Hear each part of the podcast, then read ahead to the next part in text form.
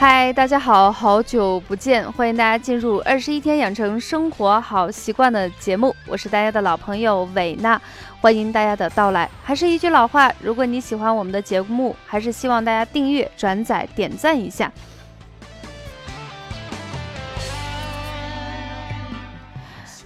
今年已经是大年十四了，明天一过就是十五，过了十五就再也不是年了。最后呢，在最后的这个尾巴角，但呃，维娜也是希望大家在新的一年事业有成，家庭幸福，身体健康。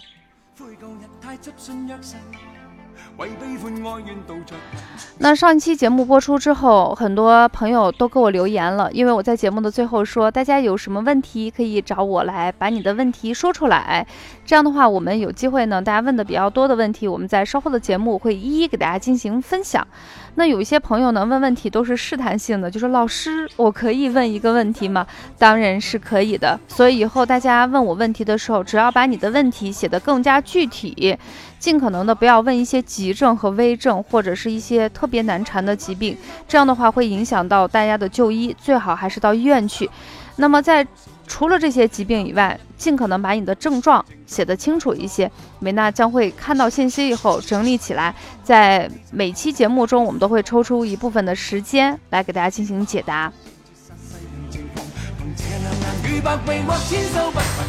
那我们这期的节目的主题其实是跟我们一个老朋友，就是梅子同学，他在私信里头是第一时间私信给我，他说三十五岁以后换了地方工作，也换了一些工作的环境，会发现了一个问题，就是其实平时还是非常的注意饮食，包括锻炼等等，但是体重呢只增不减，是不是湿气特别重？有没有特别好的方法？所以因为他这个问题，我觉得对于我们。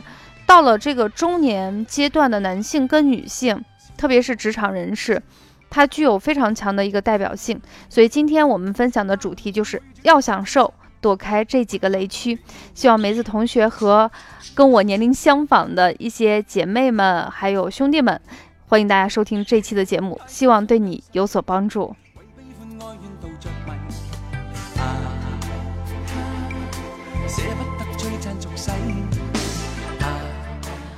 那其实，在说这个问题具有代表性之前，呃，我们有一种感慨，就是当我们的青春渐渐的失去的时候，其实对于我们来说，我们并不觉得自己老。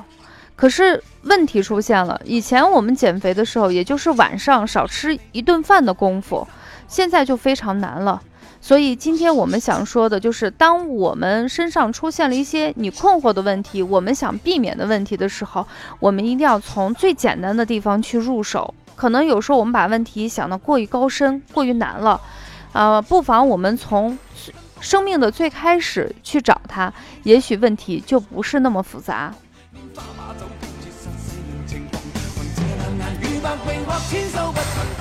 嗯，我想到了前两天我看的一篇文章，我觉得写的非常的深刻。以前我们把时间都形容成什么小孩儿像朝阳，是不是？嗯，呃，每一天都是新鲜的。啊，时间又像中年人，充满了活力；时间就像老人，等你用的时候，才觉得花叶年华已经过去，老人已经开始迟暮了。那篇文章写的非常的深刻，跟我们今天的主题还有或多或少的关系。他是这样形容的：他觉得时间有时候只是松松垮垮的堆在一个人身上，就像身上堆砌的冗余的脂肪。这些人大概在二三十岁就已经死去了。此后的岁月就像是重复自己四分之一半生，日复一日的。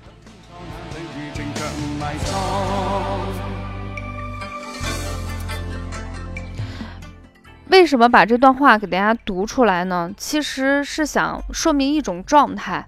可能在我们十几岁、二十几岁的时候，生命充满了活力，每一天都是非常新鲜。那人到了三四十岁的时候，很多事情都是按部就班，每一天吃同样的早餐，坐同样的班车，到同样的单位，做着同样的事情，每天回去面对的是锅碗瓢盆、孩子的教育、老人的身体等等一系列的问题。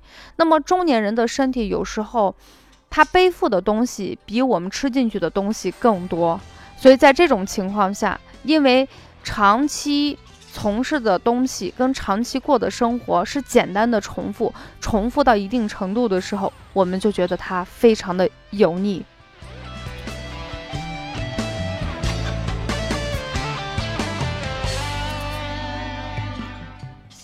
所以我就说，很多时候我们的身体的感知和我们的精神是一样的。当你自己松松垮垮的时候，我们的身体是非常的聪明，它会配合你，所以你的身体就会臃肿，吃进去的食物感觉全部以百倍的重量堆积在身体的体内，这种沉重的感觉。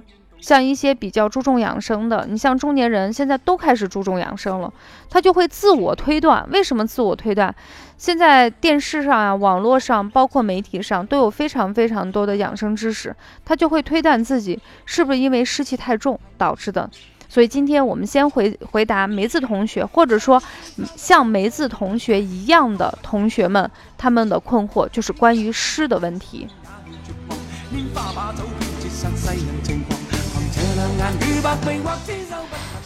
首先，对于湿的问题，我觉得湿本身也是蛮委屈的。以前我们的湿大部分指的是外湿，什么叫外湿？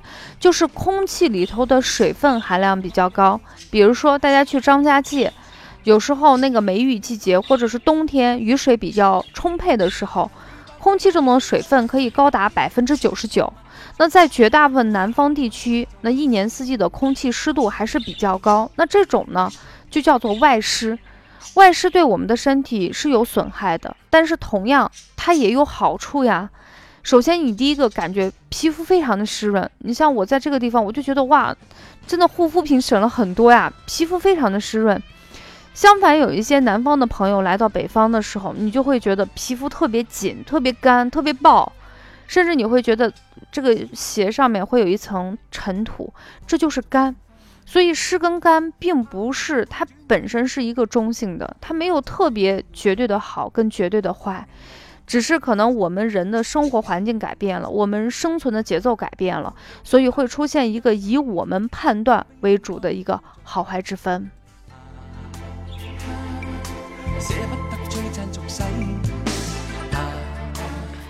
那么，对于我们的外湿，过去的一些南方人，我们经常会喝一些凉茶啊，或者是我们吃一些土茯苓炖鸡，就是那种清热祛湿的一些药膳。这样的话，就可以轻轻松松的把外湿进入我们身体皮肤的一些湿气给它排泄出去。那么现在呢，对于南方跟北方的人，很多人认为它的湿气重，其实外湿不是主要的因素，主要的因素是内湿。那么内湿原因非常多，你比如说过度的使用空调，嗯，本来我们经过了一冬天的大量的补逆啊，我们身体里头会有一些代谢产物囤积在我们的身体体内，等到了夏天的时候，天气温度一上升，人只要一活动就会情不自禁出汗，那这个出汗就是把我们身体湿气排泄的最好方法，但是我们现在过度的使用空调了。我们已经没有机会让我们的那个皮肤上的汗毛孔自由的去透气，那么这种由外湿就逐渐的变化成为内湿了。那除此之外，对于我们职场人，最常见的问题就是熬夜。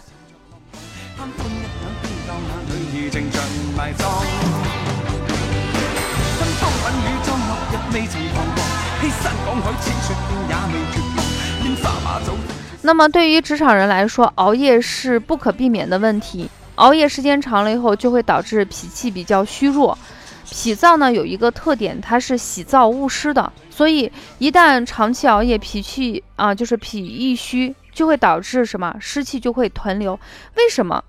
本来你脾脏一虚弱以后，它就不能够把正常身体体内的代谢产物给它排泄出去。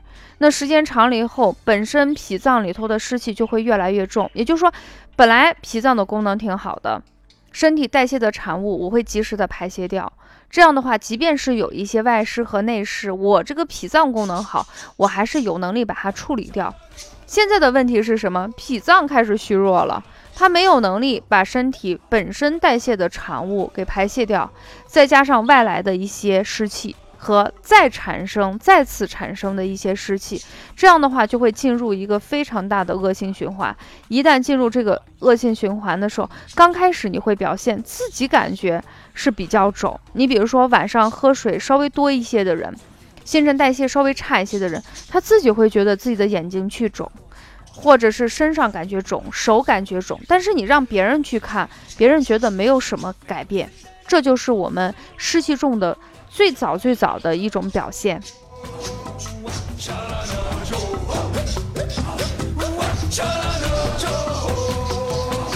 那么，当这种症状不能够再改变的情况下，慢慢的脾胃的运化就会越来越差，这时候真正的湿气才是开始滋生。所以，当我们到了这个年龄阶段，新陈代谢会减慢，这是一个客观的事实。但是我建议大家不要轻易把自己直接划分为疾病的状态，因为我们身体是一个非常聪明跟精细的一个器官，只要你主动的去调节我们身体的状态，它是会配合我们的。你比如说，我们特别困的时候，我们还需要有工作去做，你就会给暗暗的给自己加个油，说维娜，你要打起精神，你要继续加油，你是棒棒的。那我们的身体可能打个哈欠、伸个懒腰，它也会跟着你的节奏去走。所以我们要相信我们自己的身体有这个调节的能力。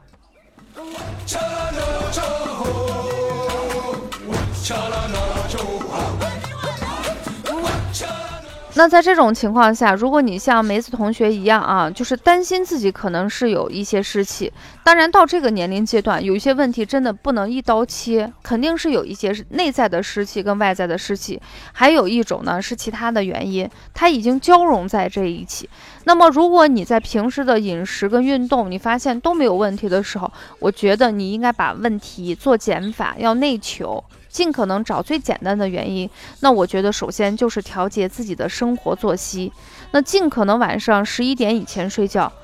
嗯，如果有人说我要长期出差或者是加班怎么办？我觉得首先就是要提高自己的睡眠质量。我们睡眠的时间是决定不了了，那我们一定要提高我们自己睡眠的质量。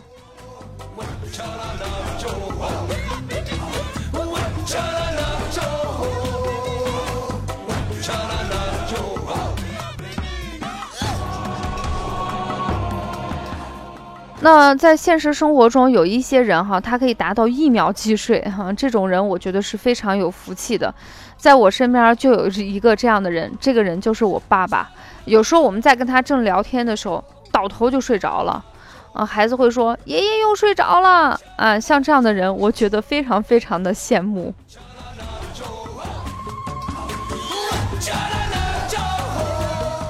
那有一些朋友就说：“哎，那伟娜，你是不是也是属于这种一秒即睡？嗯，我做不到，我真心做不到。我觉得我睡觉的话，睡眠质量总体来说还是不错，但是做不到一秒即睡。那么对于工作环境，熟悉经常听我们二十一天养成生活好习惯的听众朋友都知道，伟娜是专门做养生职业的培训，所以我的工作呢，也是一个长期出差的一个状态。”我也是长期站着那儿，用嗓子动着脑、动着体力，然后熬夜加班的去呃生活。那有的人说，那你为什么？你既然讲养生，你为什么会过这样的生活节奏？你为什么不能正常的去上班？其实对于我来说，呃，首先我对我的助理也是尽可能，包括我自己的助理也是尽可能安排，让我能够晚上啊在十一点以前能够睡觉的一个。但是有时候飞机、火车。基本上是不能够受我们自己人为控制的，所以一年之中难免会出现飞机晚点、火车出现了一些问题，就会有一些晚点的情况，所以偶尔我也类似出现一些加班的症状。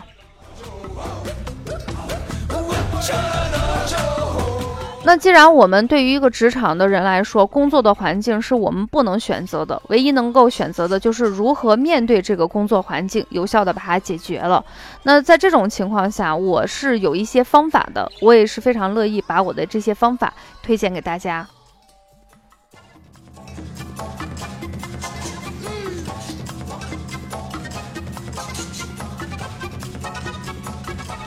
首先，第一个，如果我能预知我今天晚上就是要加班熬夜的话，呃，我尽可能不吃饭。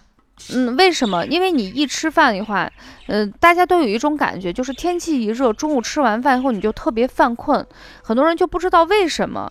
其实很简单，我们身上的气血是平衡的，它这里多了，那里肯定就少。当你吃完饭以后，特别是吃了那种特别难以消化的一些食物的时候，大量的气血就到你的胃肠这里，你的脑袋、你的四肢。相对气血就不足，你就容易犯困。那么我们有一些职场人士晚上要加班的时候，他肯定是要用脑的呀。那在这种情况下，你吃的过饱过撑或过于难以消化的时候，其实你的大脑是不灵光的。啊，包括一些参加中考、高考的孩子，我们都不建议给孩子做的特别好吃，因为好吃的东西都难于消化，尽可能的跟平时的这个饮食结构是相似，就不会对我们的身体造成一些负担。那既然不吃呃晚餐，那用什么代替呢？我一般都会用一些酸奶呀，包括我自己经常会打一些薏米山药啊这样的中药药粉，这样的话还可以进行饱腹。那这些食物呢？呃，因为我自己就是干这个的，所以我会特别关注自己的身体啊，经常的去变化一些食物跟中药材。呃，家里头超微粉碎机我都买，所以是全手工自己去操作来调理我自己的身体。那大家呢也可以去买一些薏米跟山药、红豆，去熬成粥或者打成粉去喝。那么既然吃的少了，那怎么办？你的胃肠。减轻了负担，另外一个就是抓紧一切可利用的时间，就要好好的睡觉。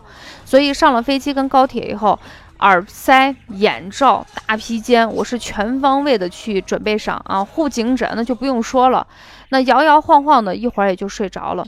实在不行，我还有一个妙招，我拿本高数，我也可以做到秒睡。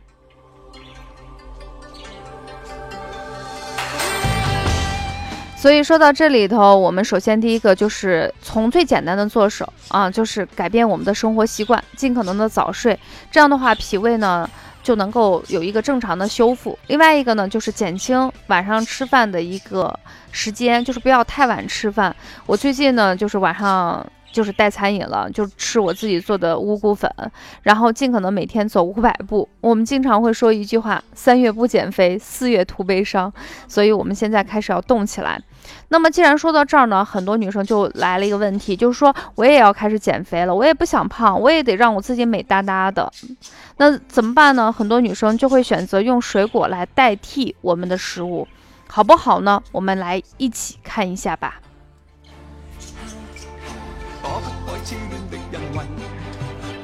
首先，我们看一下水果中，因为没有淀粉和脂肪，啊，所以呢，它就会作为一个比较好的一个代替晚餐的一个方法。那它的主要来就是它的主要的那个热量来自于哪里？主要来自于糖分。咱们绝大部分水果中的糖分含量都不是很高，大概占到百分之十左右。比如说大家非常熟悉的柚子、苹果、梨，只要你的胃肠不是特别虚寒，那么你把它作为一个晚餐去吃，我觉得是一个不错的选择。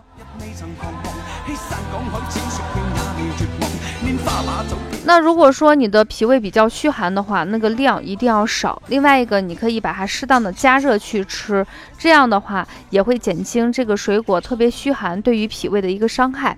那么第二层呢，就像葡萄、枣跟香蕉，那么它里头的糖分含量是比较高的。其实你吃这个东西，就相当于吃了一小袋儿啊饼干，或者是一小碗的米饭，或者是一小份的馒头。其实它就约等于你吃的其他这种淀粉类的物质或者脂肪类的物质，它产生的一个能量，所以你用它去代替是可以的，啊，是可以的。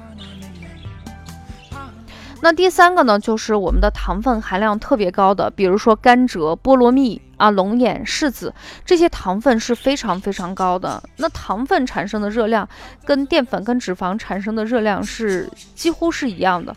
有时候你去吃甘蔗、吃柿子、吃龙眼的时候，其实跟你拿勺子捧着这个糖盒一勺一勺的去挖着吃是没有什么区别。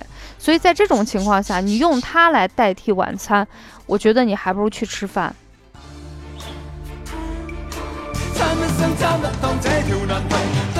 还有一个需要温馨给大家提示的就是，如果我们用少糖的一些水果。啊，部分间断性的代替晚餐是可以的。你比如说，我们抽出半个月的时间或一个月的时间，用低糖的水果代替晚餐，然后下个月我们用粗粮去代替晚餐，再下一个月我们用五谷粉去代替晚餐，我们交替的去进行，也不至于水果呢相对还是比较苦寒的。咱们现在人的脾胃功能还是有一些弱。这样是可以的，就是一定要是变换的，就是不能光吃水果。中医养生经常会说的是五谷为养，人还是要吃饭的，所以不能长时间用水果代替晚餐。那除此以外呢，就是水果，有的人可不仅仅是代替晚餐，他有时候可以把中餐，甚至是一天三顿都是用水果去吃。那像这种情况，我是不推荐大家的，甚至我是非常反对，因为水果中里头的 B 族维生素、铁、锌等含量是非常低，蛋白质是非常不足。如果你只吃水果不吃主食的女孩子，即便是瘦了，你会出现非常非常多的副作用，比如说厌食症。还有什么呢？就是有的人头发掉的是非常多，皮肤特别松，脸特别肿。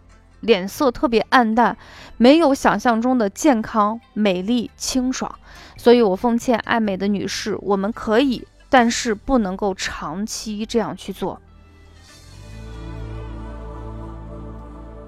好的，说到这里，我们今天二十一天养成生活好习惯的节目也就暂告一段落。还是一句老话，如果你喜欢我们的节目，希望大家订阅、转载一下。